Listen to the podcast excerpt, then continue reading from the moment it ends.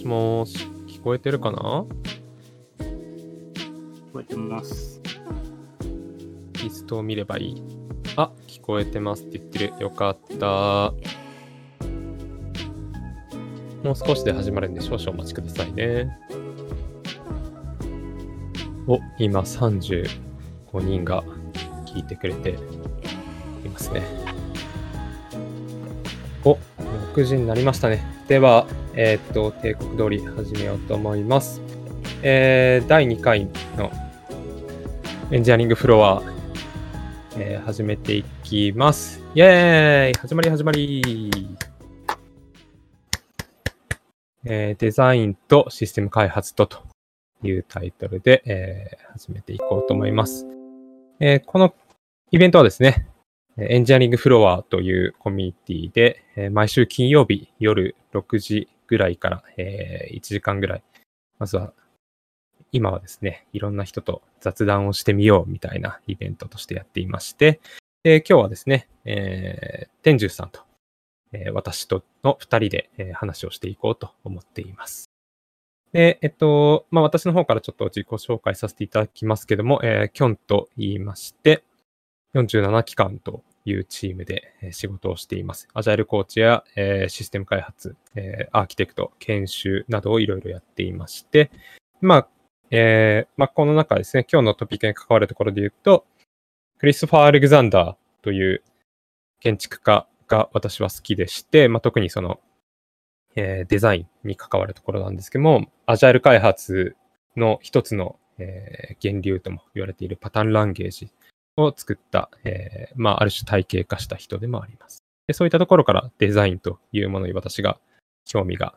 ありまして、で、まあ、そういったものをやっていく中でですね、まあ、天獣さんという、えーまあ、類稀なる、えー才能を持った、もしくは洞察を持った人と出会いまして、えーま、私がアレクザンダーオタクをやってるとですね、天獣さんがいろいろ話を聞いてくださって仲良くなったという経緯があります。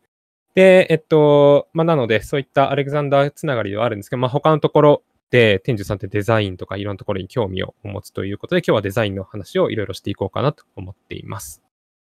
はい。では、えー、天獣さん、ちょっと自己紹介をお願いしてもよろしいでしょうか。はい、えーよろしくお願いします。あの、まあ、天獣って呼ばれてるんですけど、あの本名は天重で、あの、なんだっけ。まあ、天獣、天獣ですね。天獣って書いて天重なんで。が、まあ別に天獣で問題ないんです。あのーな、何話せばいいんだろう。なんだっけ。まあ、あの、そうですね。普段はソフトウェアエンジニアで仕事をしてるんですけれど、まあ、もともと出出身が、まあ、美術大学の油絵科とか出身で、えっと、ソフトウェアエンジニア始めたの30歳過ぎてからとかなんですけど、うん。なんか、その、そうですね。なんか、えあの、まあ、考えてみると、なんか当時、10年以上前なんですけど、その、そのぐらいの頃から結構、10年以上じゃない、10年前ぐらいからまあ結構、その、あの、プログラムとか全然書いてなかった時期から、なんか知らないですけど、アラン・ケイの文章とか読んでて、なんか知ってたとかがあって、そこからもなんか、あの、エンジニア始めてからも結構、そのソフトウェアのデザインとかについては、まあなんかいろいろ、あの、思うところがあって、まあ勉強してきたというか、なんかいろいろ、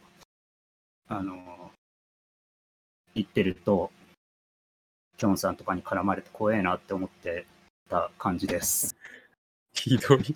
ツイッターでなんかいきなりリプライ来て怖えって思ってたとかが、その、経緯経緯ですね。そんないや、感じです。天獣さん、面白いツイートするからな。いや、はい、よろしくお願いします。そうですね。あの、今、ディスコードの方でも、この背景はダイナブックって言われてるんですけど、あの、アラン・ケイもですね、あの、天獣さんとたまにそういったトピックを話すことがあって、今ちょうど、あの、The Early History of Small Talk という、まあ、エッセイですかね。エッセイがありまして、その、だえっ、と、アラン・ケイが書いた長いエッセイがあるんですが、それを一緒に翻訳する会っていうのをね、月に1、2度やっていたりしています。はい。ということで、まあ、アラン・ケイ、アレクザンダーなどでもちょっといろいろえー、つながっているというところですね。はい。じゃあ、なんか、その、まあ、いろんな本をお互いに読むことが、えー、あると思うんですけど、まあ、その天寿さん、最近こう、面白かった本っていうのは、なんかありますか？なんかまあ、そうですね。あの まあ、打ち合わせ通りなんですけど、あの、最近読んでたの、このどもる体っていう本なんですけど、これ、あの、け結構良くてですね、その、うんうん、伊藤浅さんっていう人が書いてて、まあ、これ積んで、積んでも、あの、あれです、かなり読みやすいんで、あの、割とサクッと読めると思います。ただ、あの、読みやすい割には結構なんかこう、なんだろうな。あの、結構突っ込んでるというか、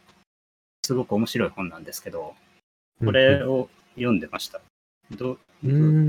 どうしよう。これデザインの話につながるのかみたいな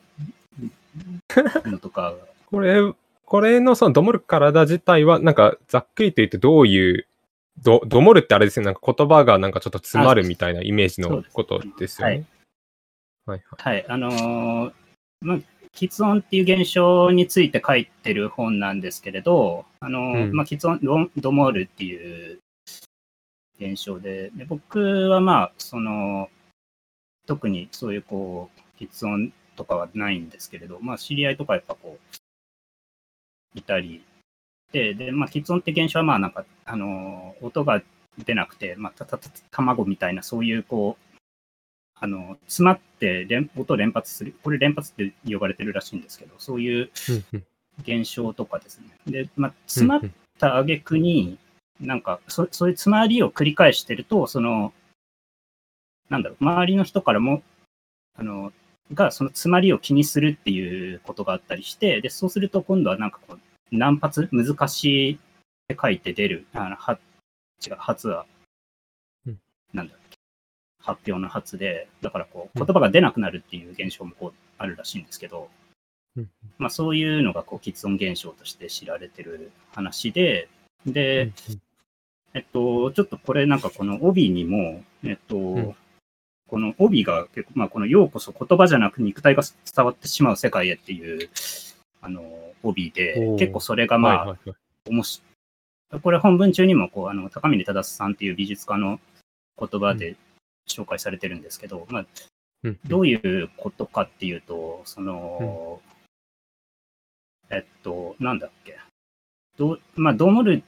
まあ、普段こう、自分たちがこうやって会話してるっていうのは、大体こう、意味のやり取りしてると思ってる、思うんですよね。その、だから言葉の物質性とか身体性とかっていうのは普段こう見えてないっていう事件にあって、でもこう、どもるっていうのは、そういうこう、発音するっていう機能そのものが見えてしまうっていう状態で、まあ、それがだからなんかこう、言葉を伝えようとして、えっと、間違って肉体が伝わってしまうっていうふうに表現していて、それすごく面白いなっていうのを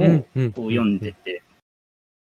思い、思いましたっていう。これもなんかあれですね。続けて大丈夫なんですか？いや、めちゃくちゃ面白いですね。なるほどな。だからなんかその、あのーうん、まるでこの肉体というか、その道具ですよね。まあ、だから道具っていうのを意識せずに、その喋るってことをやってるんだけど、どもるっていうのは、なんか道具が前に出ちゃうみたいな。なんか、その、ある種その隠蔽されていたものが、なんか急に露出しちゃうみたいなところってことですよね。はいはいはい。はい、そそれで、だからなんかデザインの話とか、うん、まあ今日一応デザインの話っていう形になってるんであれなんですけど、その、あの、あれですね。だからなんかそれ、これ読みながら、結局こう普段自分たちがこうやって会話してるっていうこと自体が、実はこう結構デザインされた世界をこううろうろしてるっていうことであって、うん、えー、まあ、あのー、この、そのどもりっていう現象自体について、ちょっとこう思い出してたのは、まあ、ハイデガーのこう道具の分析とか、まあ、えっと、道具が壊れたタイミングでようやくこうもの道具のもの性みたいなのがこう出てくるみたいなことを言ってるんですよね。はいはいはい、はい、道具の客観的物質性みたいなものが道具がこれ壊れない限り現れないっていう。うんうんうん、で普段はだからその道具の物質性って全然気にしてなくて、その、うんうん、でも結構デザインされた世界ってそうだと思うんですよね。はいはいはいはいはい、はい。っていうのをなんかこれ読んでて思っってたんですよ。結構そのデザインの問題っていうのがすごくこう身近なというか、むしろこう、普段こう生きてて、その自分たちの身体とか物質性みたいなのをこう隠蔽する形で、うんえっと、作られてるのが多分デザインっていうものなんだろうなっていうのをこれを読みながら思ってたっていう。はいはいはいはいはいはいはい。なんかまさにその、ある種、そのやりたいことというか、なんかそういったものにフォーカスしきれている状態。まあそのやりたいことっていうのはその、今私たちがその認知できている感覚でのっていうぐらいのレベルだと思うんですけども、うん、そういったものにフォーカスできているフォーカスできている時っていうのは、その、ある種デザインされたものに囲まれているっていう状況で、で、喋るっていうのはまさに、えっと、その人間がその1万年ぐらいの中でデザインされてきた、え道具っていうのが、あ道具というか、その、実はデザイン1万年の中でされていて、で、それが、えー、どもるという行為、行為とか事象が起きた時に、えー、まあ、デザインのほころびみたいなものが見えてくるというか、そのある種道具が壊れた状態みたいな感じになってくるっていうところですよね。ああ、うん、なるほど、なるほど。結構、いいな、いや、面白いので、おすすめなんですけど、うん。確かに、確かに。なんか、だから、そのソフトウェアもそうですよね。だからまさにその、うん、えー、っと、まあ皆さん今聞いている人とかもそうだと思いますけど、あの、まさにソフトウェアを作ったりとか、まあハードウェアでもいいんですけど、なんかその、特にソフトウェアでエラー画面ができ出てきた時とか、あの、フロントエンドとか触っていて、なんか、えー、うまく動かないなって言った時に、えっ、ー、と、デベロッパーツールで見てみるとエラーメッセージがめちゃくちゃ出てるみたいな。なんかそうなった時に、初めて、なんか今までは、その、ある種機能を使っていたのに、急になんか JavaScript が出てくるみたいな感じというか、なんかまさにそういったなんかデザインされたものを使っていたんだけど、なんかこうバグが出たみたいな。だからなんかその、ある種そのドモルっていうのはソフトウェアのバグと似ているところがなんかあるなって今聞いていて思いましたね。まさにこうバグっていう表現でこう言ってますね。この、あの、伊藤飛鳥さんが。うーん、うん、なるほど、なるほど。はいはいはいはい。でもなんか面白いですね。なんかそういったとメッセージ、まあその喋る、喋るとかなんかメッセージみたいなものとかって言っても、でもまさにその今背景に言ったらアラン・ケイともなんか結構つながりが思いますし、なんかそのメッセージが主体、その間にあるものが人間はその主体になっているんだけど、その、えー、何かうまくいかないときにメッセージが主体なんじゃなくて、その発信元のその構造というか何かが結構前に出ちゃってメッセージが伝わらないみたいな感じになっているものとかもなんかオブジェクト思考っていうかそのどういったあのメディアとかその間を考えていくのかみたいなところともなんか繋がっていったりするなと思っていてなんかまさにそれが人間でいう喋るっていう行為まさに喋るっていうそのメッセージがあのどもるっていうのとなんか結構共通性があるというか、なんか似たような構造になってるっていうのもなんか面白いですね。確かにそれは。うん、うんうんあの、なん、なんでしたっけ。まあ、これも、その、まあ、アラン・ケイが、えっ、ー、と、まあ、ウープスラでなんか喋ってた内容だったと思うんですけど、あの、うんうん。なんでしたまあ、そのシステムが複雑になればなるほど、こう、アーキテクチャの重要性が増してくるっていうフレーズがあって、そのそこでアラン・ケイが言ってるアーキテクチャっていうのはこう、その素材を支配するものっていうふうに言ってるんですよね、うん、アラン・ケイが。はいはい、その素材を支配するってまさにその、まあのあの自分たちが喋ってる行為ってこう喉を複雑な筋肉を使ってあの喉をコントロールしているんですけどその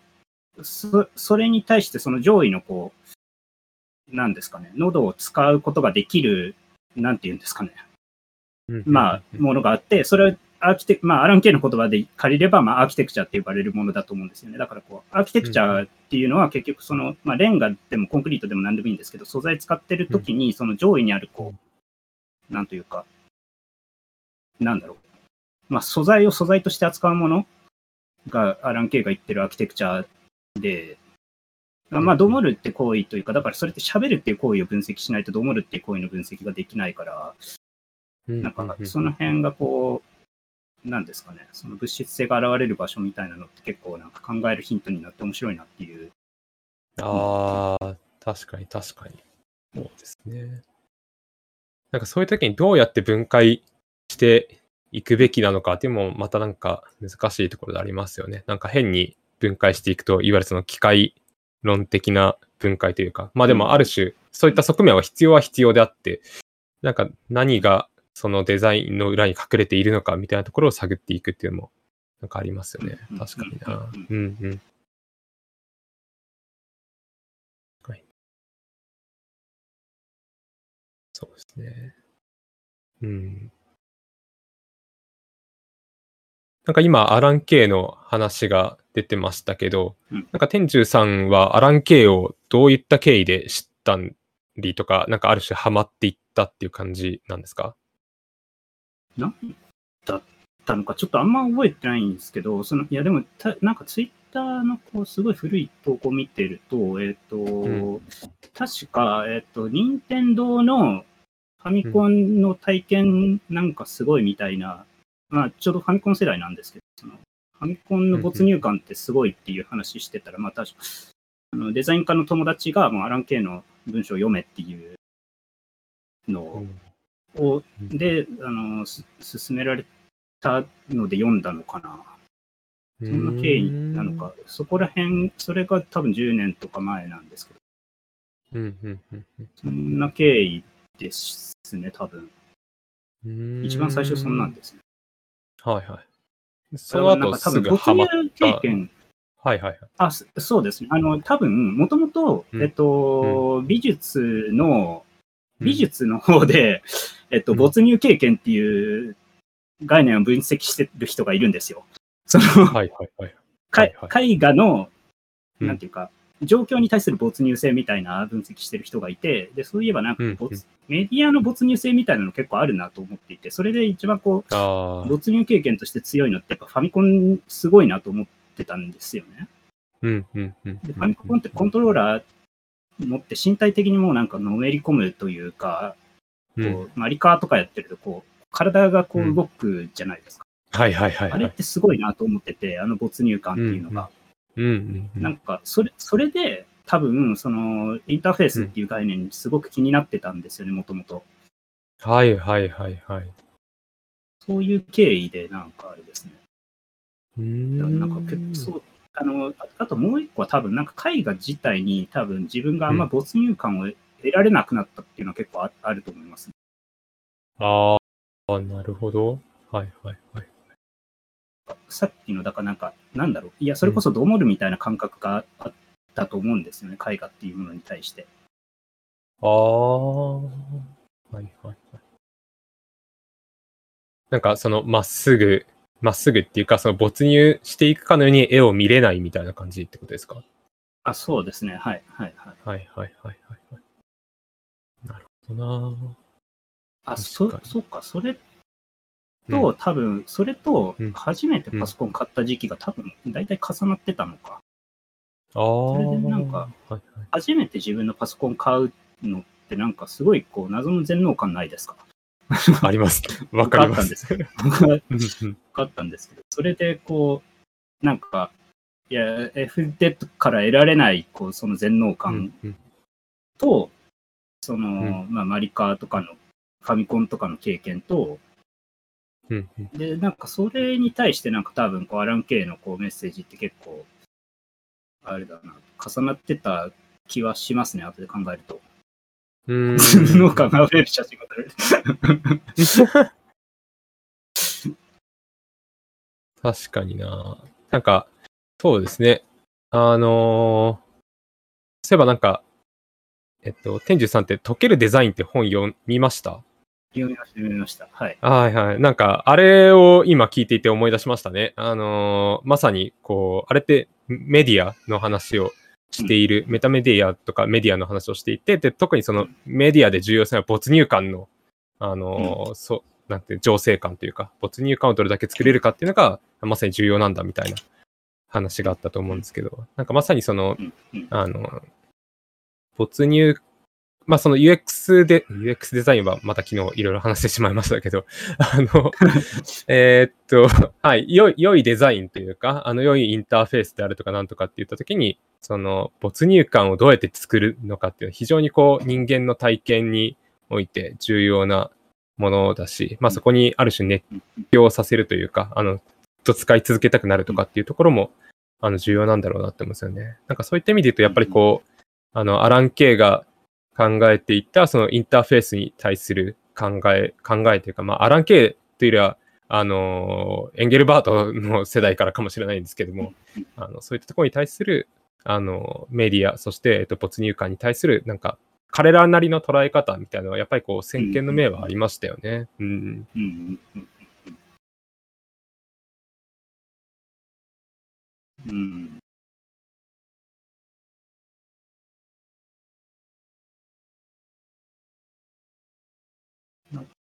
な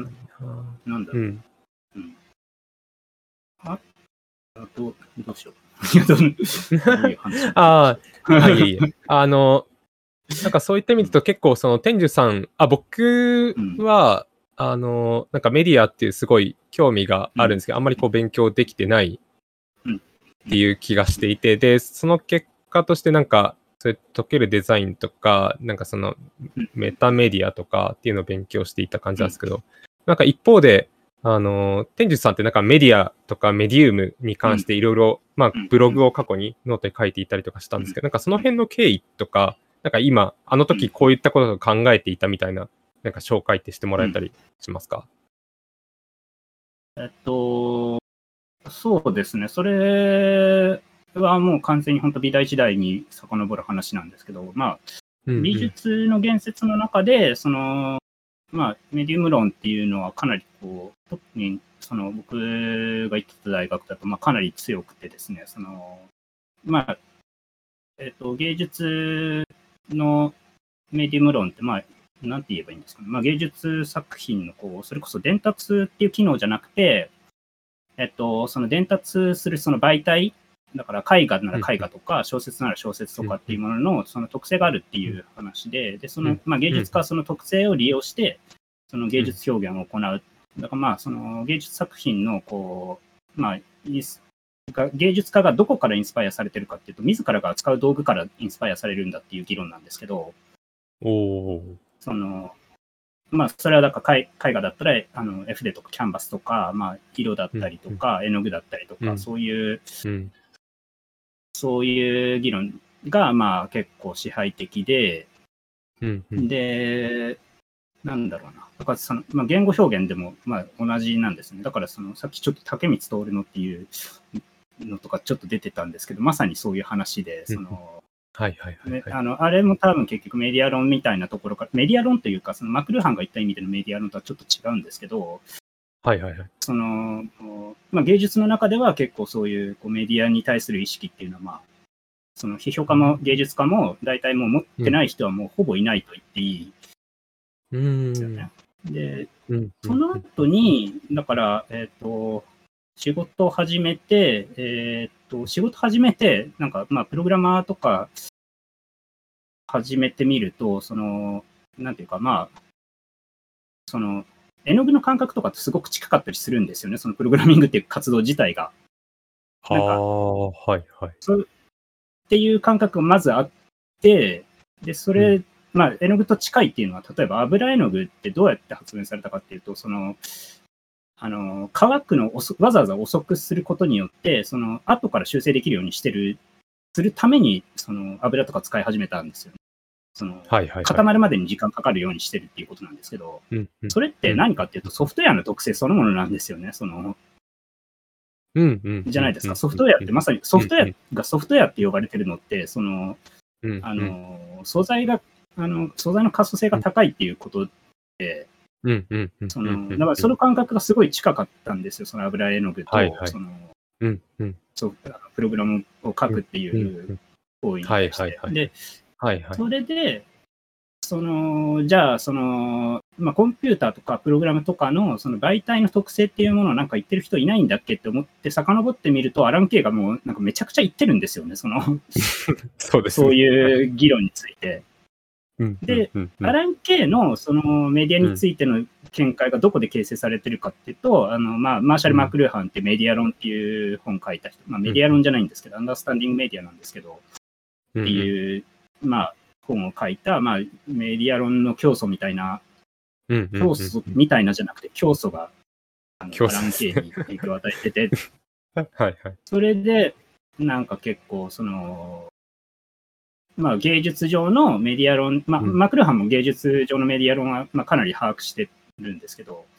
うんうん。その、まあ、その芸術上のメディア論と、その、んうん。まあ、コンピューターにおけるこうメディア論みたいなのをなんか重ねて議論する話あんまり見ないから、なんかちょっとそこをもうちょっと突っ込んでみたいなみたいな、そそんな感じですね。おー、なるほど。そうですよね。なんか自分もそういったところに結構惹かれて、あの、そう、天獣さんと深く話すまで、あの、話し合うようになるまでそういった経緯があったとかってあんまり知らなかったところも昔ね、あの、あったんですけど、なんかそういったの辿っていって面白いなって思ったりとかしたし、で、なんか、そこにそのコンピューターって自分たちがやっていってて、あとなんか、コンピューター、プログラミングやっていて面白いなって思うのが、その、そこを意識、もう意識してないっていうのが、プログラマーがうん、そのソフトであるってことをあんまり意識してないっていうところが面白いなと思ってて、なんかさっきのその、どもる体じゃないですけど、なんかプログラム書くことに対して、なんか後から修正できるとか、なんかそういった特質はもう普通で、なんか自分の、なんか頭の中をただその表現する道具になっていて、自分、なんかあとは手とか、あと手、手足、なんか手、手とか目とかの動きとかがボトルネックになっていったりとか、あと、その言語仕様とかフレームワークの仕様をどれぐらい覚えているかっていうのだけがボトルネックなだけであって、なんかまさにずっとそこで、なんかぐちゃぐちゃいじってるみたいなところが、なんかある程度こうプログラミング上手になってくると、そういった感覚があると思うんですよね。なんか自分は結構プログラミングやってて、なんかプログラミングハイじゃないですけど、なんかそういった時に、まさになんかそのエディターの中に自分の体が没入しているかのような錯覚を受ける時があるんですよね。なんかああいった瞬間とかすごく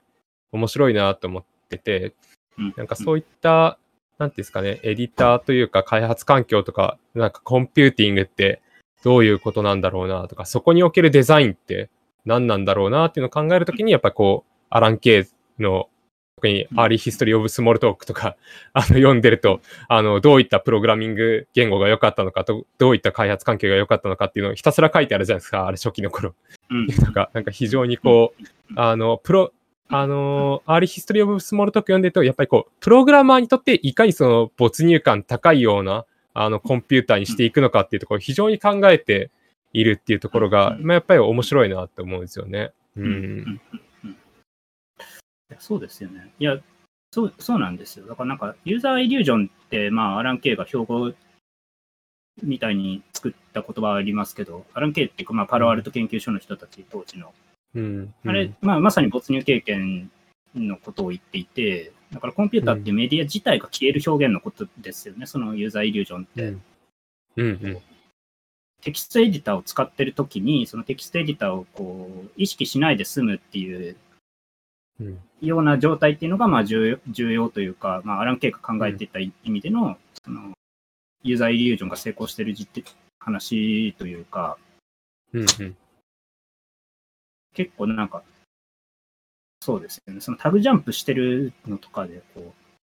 う、なんていうか、何の違和感もなくなってるけれど、あれすごいですよね。僕すごいなと思ってるんですけど。そうだ。いや、本当にそうですね。あとなんか、あの、マウスカーソル合わせたらなんか、ドキュメントがハイライトされたりとか、すごいなって思うんですよね。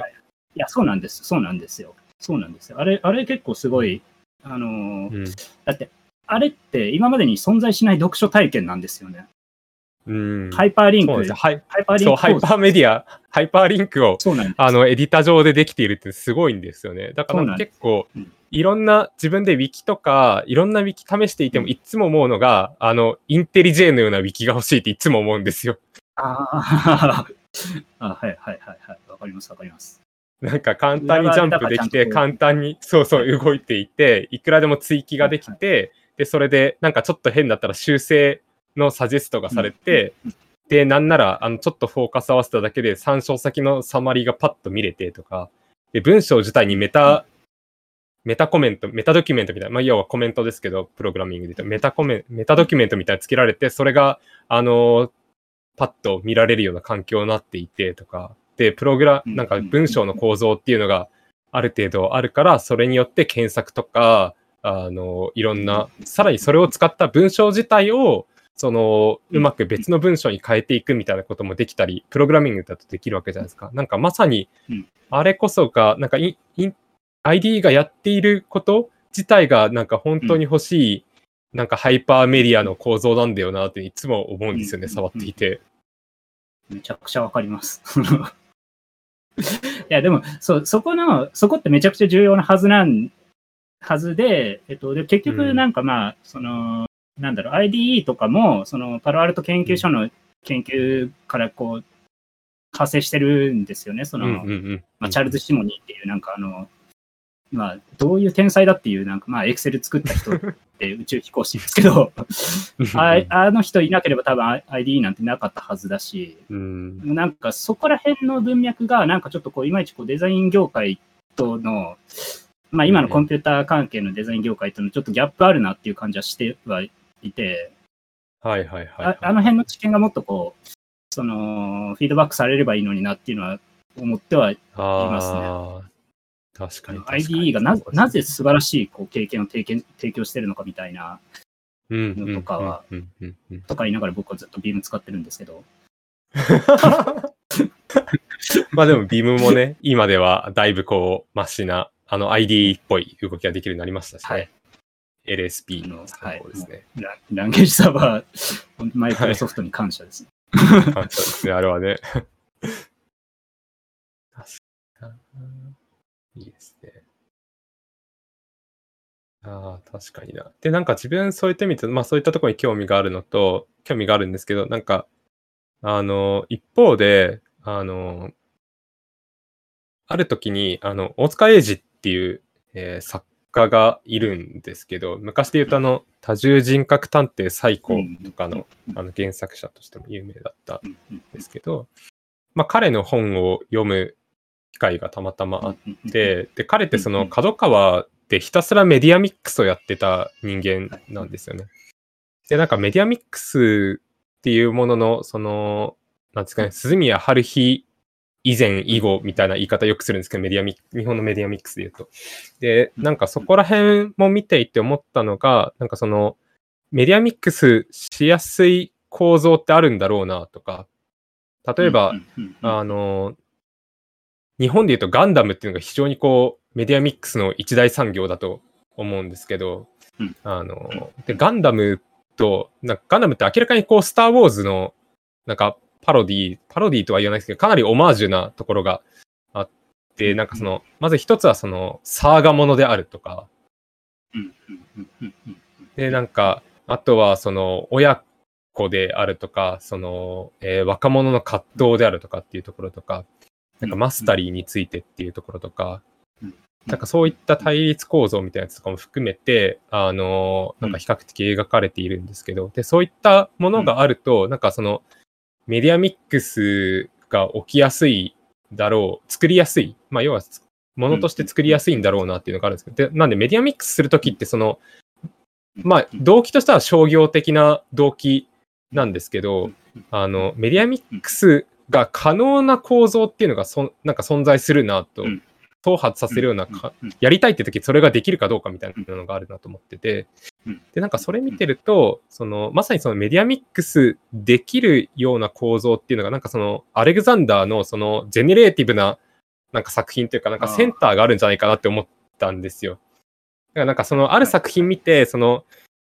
なんだろう、これってこういった商品展開できるよねとか、まあ商品展開するっていうのは別にかん、それはやればいいんですけど、それが実際受けるかどうかとか、あとそれが、その作品がさらに次の作品を生んでいくかみたいな、その後続の作品をどんどん生んでいくみたいなところとかって、なんかまさにその、アレグザンダーの言う生命構造が宿っているかどうかみたいなところなんだろうなっていうふうに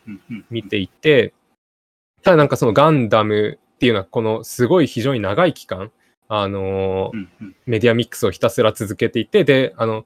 もはや、あの、ファーストガンダムを子供の頃見ていた人が監督をやっているような、あの、作品でもあります。なかなか珍しいなって思うんですよね。あとはなんか、まあ、日本が誇るもので言ってポケモンとかもそうですね。ポケモンも最初は、あの、ゲームボーイの、あの、小さいゲームって、しかも小学生向けに出ていたようなゲームだったものから、今やグあのガンダムよりも有名な作品としてメディアミックスをもうずっと続けているとか、もうあれにも明らかに何かセンターというか生命構造があるんだろうなと思って、なんかそういったもののデザインってどうなっているんだろうなとかっていうのを、うんなんかメディアミックスを見ることで、じゃあそれを成立させるようなデザインってどうなってるんだろうっていうのは結構自分の中で最近興味がある話題でしたね。うんうんうんうん。いや、それ、いや、わかりますわかります。すごくわかります。ななんだろうなメ、まあメディアミックス論みたいな話出ると結構なんか、いや、結構いろいろ考えるところあるあるんですけど、なんか、そのうんいや、それこそこう芸術上のこうメディメディア論っていうのって、そのメメディア論っていうかメディウム論なんですよね。だから単数なんですよ。うんその、うんうんうんなんだろうな。で、どうどうしてそうなるかっていうと、もともとがメディアミックスっぽい表現の方が中心だったんですよね。その、どっちかっていうと。うんうんうんうんだから、まあ、てか聖書とかってそうじゃないですか。聖書があって、そのそれのこううん言語表現としての聖書があるのと、もう一方でこう、それが詩に歌われたり、文学に歌われたりとか、その絵画に描かれたりとか、まあ、彫刻されたりとかっていうのって結構メディアミックスそのものだと思うんですけど、そうですね、そそうですね。のそこを、そう近代芸術の始まりってむしろそこを裏切ることにあるんですよね。そのだからこう母体となったその物語みたいなもところから、その水うん。自分のこう自立性を主張することにあって、だからこうメディウム論なんですよ。単数形で呼ばれるべきというか、なのうん。でその辺にあって、で、ただなんか、なんだろうな、だからこう、メディアミックスの話、けでも、その、じゃな、メディアミックスってまあでもそこってまさにこう、なんだろうな、自分、これはもうなんか試験でしかないんですけど、その、うんあの歴史の袋袋小路みたいなところがあるはずで、それがだからなんかこう、その、単数形になった絵絵画って呼ばれるものって、その、なんだろうな、まあ、絵画としてこう自己定義を始めていくことになるんですよ、結局。だから絵画とは何かっていう問いに答えていくことになるから、そうすると、もうそこでこう生命力をある程度失っていくっていうのがあって、それ以上発展しなくなる場所っていうのがまああるはずなんですよね。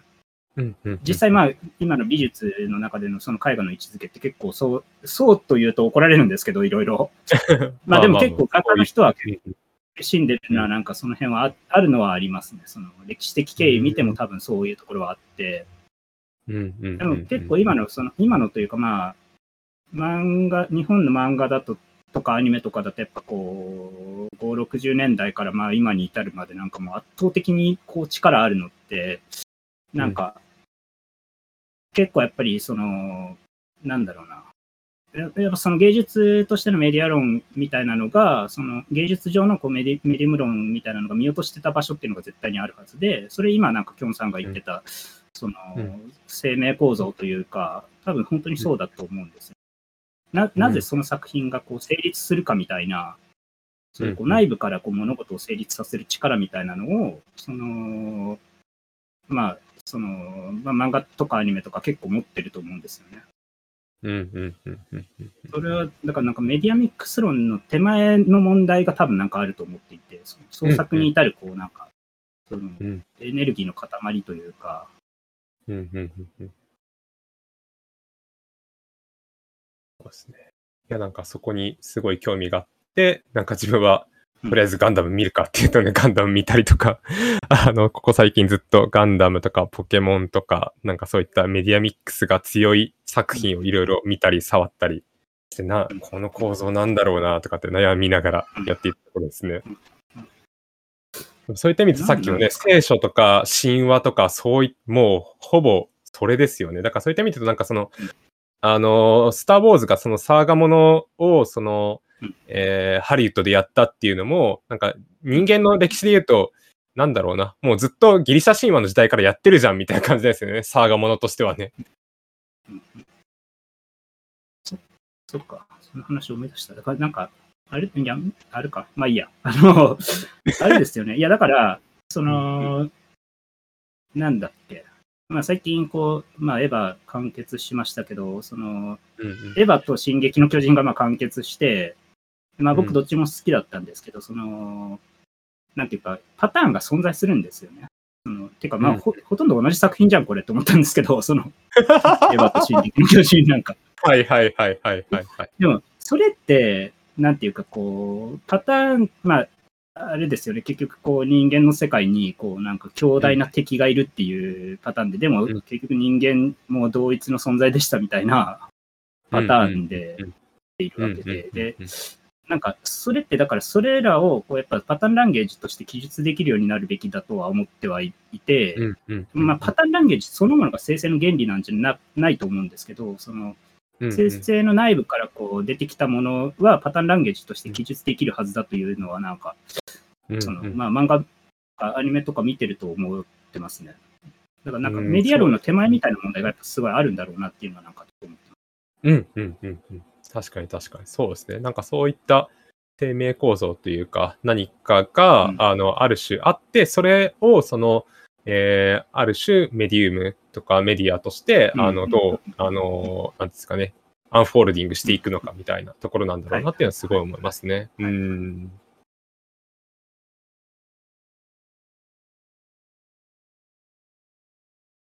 なんかそういえば、急に話変わりますけど、事前にもう一冊本、これ読んでますよっていうのがあったと思うんですけど、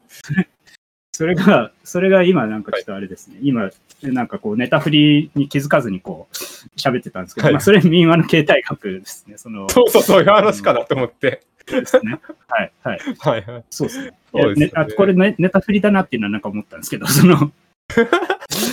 まあ民話の形態学読んでたのはなんか、なんだろう、いや、それこそ大塚、大塚英二さんの関連のあれなんですけど、うんその、うんうん。あのーまあ、民話の形態、まあ、大塚さんのこう物語論みたいなのって、こう、結構民、うんこの、まあ、これ、ウラジミール・プロップって物語論を作った人、まあ、これはまさに物語論のこう、創始者なんですけど、うんの人が、えっ、と、この民話の形態学っていう本を書いて、えっ、と、うんうん。まあ当時、こう、プロップが、あのー研究してたのは、まあ、む昔話とか民話とか、ロシア民民話、魔法民話だったっけな？だ、なんですけど、はいはいその、うんうんまあ、それが、だから、この民話が、民民話がこう複数のバリエーションを持ってるけれど、えっ、と、全部31の機能にこう還元できるっていう話、同同一の、こう、えっ、と、形態を持ったバリエーションに過ぎないっていう話をしてるんですよね。うんうんうんうん。このこの本で。結構それがこう、うんうんなんていうか、まあ、革新的というか、うんうん。なんですけど、これって、だからなんか今の、その、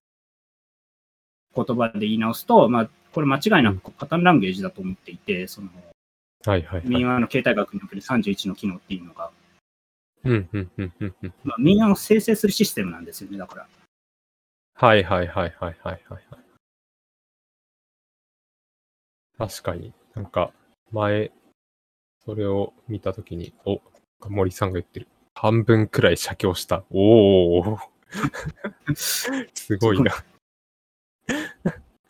そうですよね。な民話の形態学、あの自分も、まあ、まだ読んでないんですけど、あの、見たときに、えーその31個、まあ、要はその、うんある種、そのシナリオのパターンみたいな感じに見て、最初これがあって、次これがあって、次これがあってっていう、まあ、なんかパターンランゲージとしての、の、なんですかね、ある種もうシーケンスが決まった形ではこういったパターンだろうみたいな感じで書かれているものだと思うんですけど、なんか非常にその一個ずつが、あ、今、えー、ビチジェッツさん挙げてくれましたけど、この金が破られるとか、あの敵が犠牲者につうん。とか、なんか敵が勝つとか主人公に何台を勝つか、もうなんかすごいパターンっぽいですよね。完全にパターンだなと思って。まあうん、あの、名詞にするんだったら後ろのカッコのところだと思いますけど、非常にこうパターンっぽいし、あとなんかその、のこれパッと見て思ったのが、あの自分プレゼンテーションをうまくなりなりたいって思った時に脚本を勉強したんですね。で、特にそのシドフィールドっていう人が書いている、えー脚本になるための教科書シリーズがなんか3冊ぐらいシドフィールドが出してるのがあって、で、その本とか読んでいると、まあ最初の方は、要は、えーっと、ハリウッド映画の脚本の構成みたいなやつとか、脚本の書かれっぷりみたいなやつを勉強していくんですけど、なんかそれ見ていったので、なんかこれを、この31個見ると、もう、なんか一部除けば、これを15個とかぐらいにしたら、もうハリウッド映画のあの、脚本のテンプレと似ているなって思ったんですよね。うんうんなんかこの辺ってやっぱり関連ありそうですよね、確かにね。似てるというか、プロップが、プロップを参照して作られてるっていう感じですよね、確か。その、うん。あの、あれ誰でしたっけ？なんか忘れたけど、その、 Hero's Journey とか、はいはいはいはいヒーローズ。ジャーニーがシドシドフィールドでした、ねはいはい。なんかそんな感じだった気がしますね。はい。ので、なんか、完全に。はい。そうですね。ミーは、なんかなんか、この最初、あのー主人公の金がや、なんか留守にするとかあって、金が破られるみたいな、なんかちょっとした事件が起きて、で、それでなんかある程度解決したかのように見えて、次の旅が始まっていて、で、また大きな戦いがあって、で、そこから、うん。えっ、と、やっと、なんかその、その辺が解決していって、で、結婚して即位して、ハッピーエンドで終わるみたいな感じとか、なんか事件みたいな、導入があって、事件が2回あって、で、2回目の事件はやばいやつが出てくるみたいな感じとか、あの、で、うんなんですかね、近しい関係の人がどう関わるとかってもう完璧にこう、今のハリウッド映画のテンプレなんですようんね。うん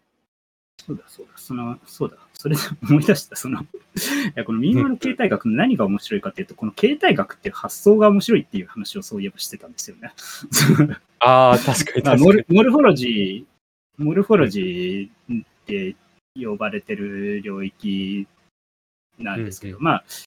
この民話の形態学が何参照してるかっていうと、まあ、ゲーテのその植物についてのこう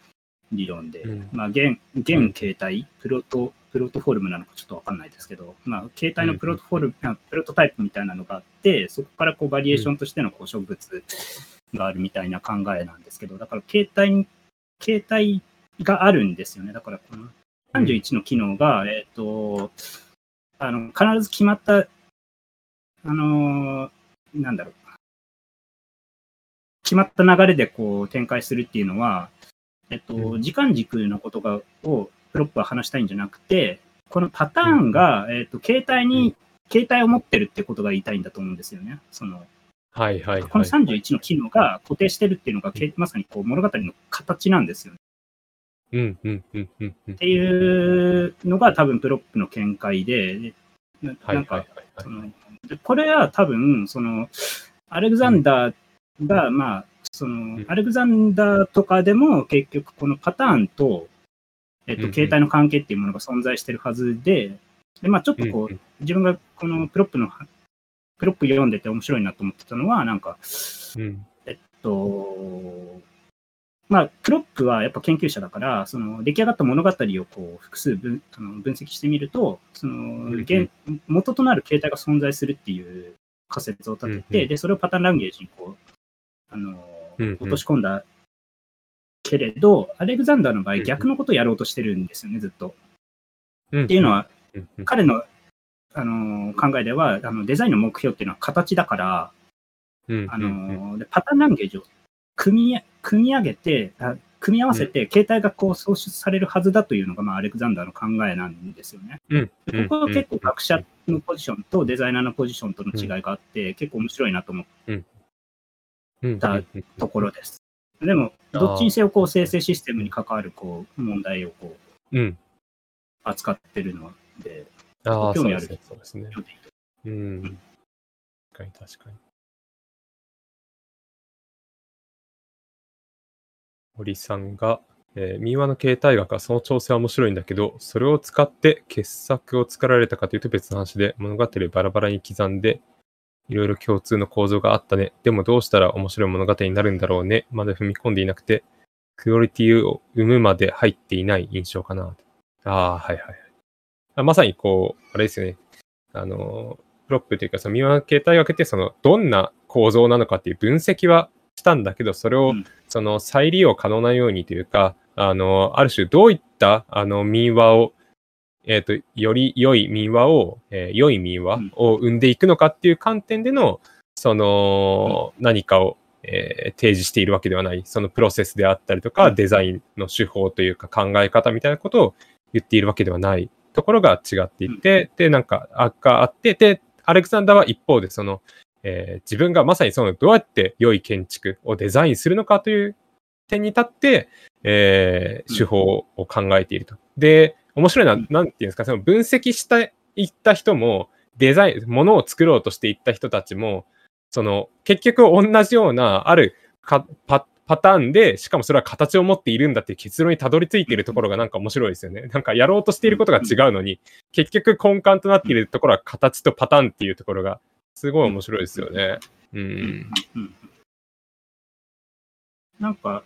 その、まあ、プロップを見読んでて思ってたのが、その、うん。結局これはこう部分と全体の問題なんですよね。その、なんか形態こそが全体で、で、部分っていうのはその、そこに有機的に統合されている。うんうんで、うん全体を記述するためにはパターンランゲージが必要になるっていう話で、で、プロップはうんうまあ研究対象がまあ、そのロシア民話だったから、その形態をこう1個しか見出せなかったと思うんですけれど、その、うんうん。なんだろうな。じゃあその形態をこう、今度は目標の方にこう据え直したときにどうなるのかっていう、うんうん。全体を生み出すにはどうすればいいかって問いになるわけですよね、それって。そこはまあ、結局アレクザンダーがこう取り組んでた場所だと思うんうんですけど。まあ、アレクザンダーが本当にこう成功したかっていうのはなんか結構いろいろ人によってけ 見解があるそうですねところ。諸説ある。ですよ諸説ある。諸説ある。確かに。ああ、面白いな。なるほどな。お、あと10分ぐらいで終わりと。はい。えー、っと、そうですね。えっと、あとは、あ、この後、えー、っとですね。一旦19時ぐらいで終わって、で、もし延長戦したいなっていう人が多かったら、えー一旦休憩した後に延長戦で30分かそれぐらいまた話していこうかなと思っていますので、あの、よろしければ、えーボーティングお願いします。で、えっと、まあ、さっきの携帯学のデザインなりみたいなところですけど、まあ、そういった意味で言うと、なんかその、なんていうんですかね、アレクザンダー、まあ私は結構アレクザンダー好きでいろいろやっているんですけど、まあなんか、あの、天獣さんがアレクザンダーに惹かれていったなんかきっかけとかって、ちゃんと聞いたことがなかったなと思って、なんかどういったきっかけだったんでした？なんでなんだろう。アレクサンダーはなんでなんだろう。アレクサンダーはなんでなんだろう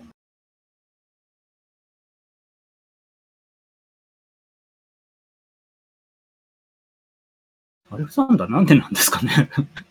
やでも アレクサンダーに関心持ったのは、多分普通うのんそのソフトウェアエンジニアと多分同じ経路、大体同じ経路だと思います。そのデザインパターンうん。だとか、うん。あの、まあ、あの、よくあれ、あの、あれです、あの、パターン、ウィキ、XP とか、ああ、はいはいあっち側から普通に入った気はしますね、確か。ああ、なるほど、まなるほど。普通に、こう、なんていうか、素朴な。た多分いや、でも、まあ、あの、またあれですけど、さっきの、こう美大生時代に、こう、僕に、こう、アランケを読めって押してきた、あの、うんデザイナー、デザインの、今はもうデザイナーやってないんですけど、デザインの友人が、なんかまあうん当時から、そういえば、考えてみるとアレクザンダーの話はしてましたね、そういえば。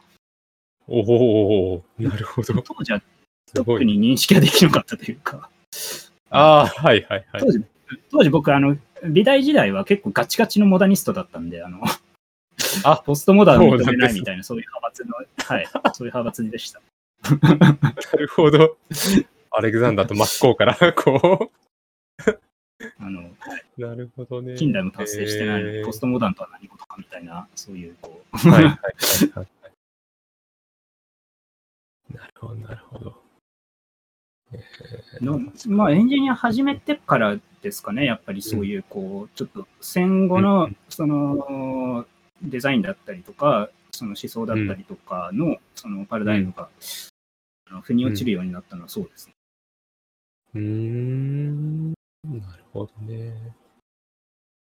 白いな。なんか自分は、あの、モダニズムとか、ポストモダンとかを考える人生とは無縁だったので、あんまり気にせずにスッと入っていきましたね。まあでも美術やってると結構やっぱあるんですよ。そのモダン化、ポストモダン化みたいなのは。その、はいはい、はい。すごくありました。うーん。面白い。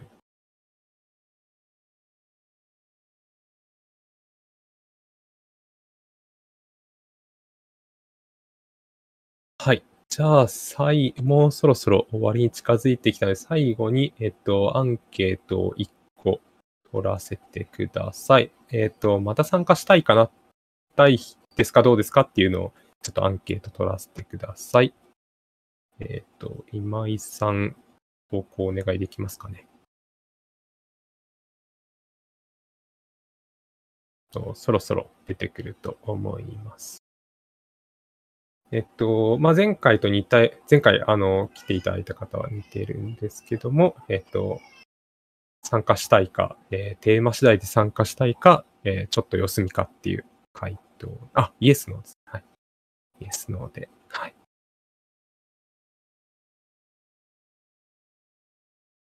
延長戦出たいけど子供のお風呂を、ああ、そういうこともありますね。もう7時ですからね。おー、結構、あの、また参加したい方が何人かいらっしゃる。ありがとうございます。今日、天寿さん話してみて、どうでした？いやー、なんか、喋りましたね。うん。そうですね。意外と、なんか、最初ね、やるとき、あの、どこまで話が、その、ボンボン出るかっていうのと、あと、周りの人大丈夫かなっていうのとか、いろいろ お互いに言ってましたけど、何も気にせず喋ってましたね。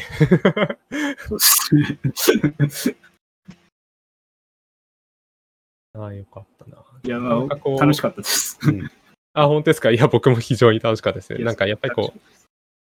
う、うん。あの、そういう意味で言うと、メディアミックスについてとか、あの、天寿さんとちゃんとこうやって面と向かって喋ったことあんまりなかったし、はい、今日いろいろ、お互いに、ああ、確かにそこもっていうのがあって、めちゃくちゃ面白かったですね。うん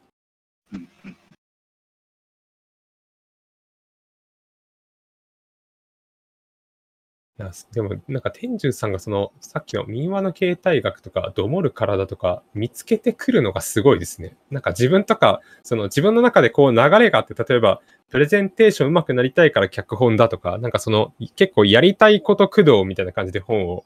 見つけていくんですけど、天寿さんってどうやってそういう、この本面白そうだなって見つけていくんですか？あなんかもうそういう意味じゃ結構逆で、なんか多分すごく天の弱なので、もともと。うん。そのうんうん。なんか、多分秋っぽいのもあると思うんですよね。だからこはいはい。う、なんか、う普段触れてる言説と別なものを探すっていうのは、なんか多分、あの。なんとなくこう、あの、アンテナ張ってる気はします。